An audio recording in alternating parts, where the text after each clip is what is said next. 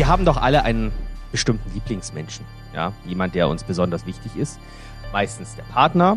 Aber wer ist es, wenn es den Partner vielleicht gar nicht gibt? Pass auf, dazu kommt die nächste Frage an dich. Sag die Wahrheit.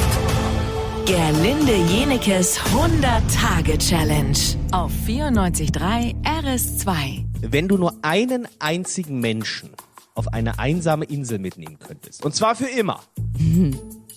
Ja, du bist ja jetzt nicht vergeben. Wer wäre das? Der Papa, glaube ich. Weil ich glaube, der kann Oh, auch. süß. Nee, ich glaube, der kann auch Hütten bauen und so. Das ist ja ganz wichtig. Und Fische fangen. Und äh, selbst äh, wenn, also wenn er es mir beibringen müsste und ich müsste es dann irgendwann alleine machen, das wäre auch schon gut. Aber mit dem äh, verstehe ich mich sehr gut. Also der ist schon äh, äh, mein Seelenpartner, weil wir fahren ja jetzt auch in den Urlaub zusammen. Also wir haben einen so einen riesigen Wohnwagen gemietet für Mai. Wir wissen ja noch gar nicht, wo wir hinfahren dürfen. Wir wollten eigentlich nach Österreich und Italien. Wahrscheinlich wird das gar nicht möglich Ja, nach sein. Malle.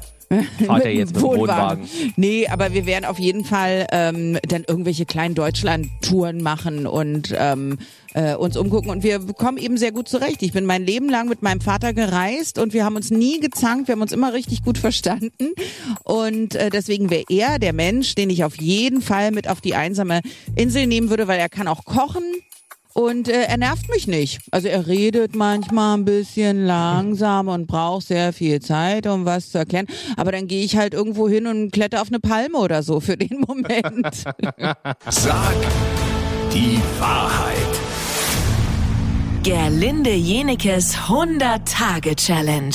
Alle Folgen zum Nachhören auf rs2.de.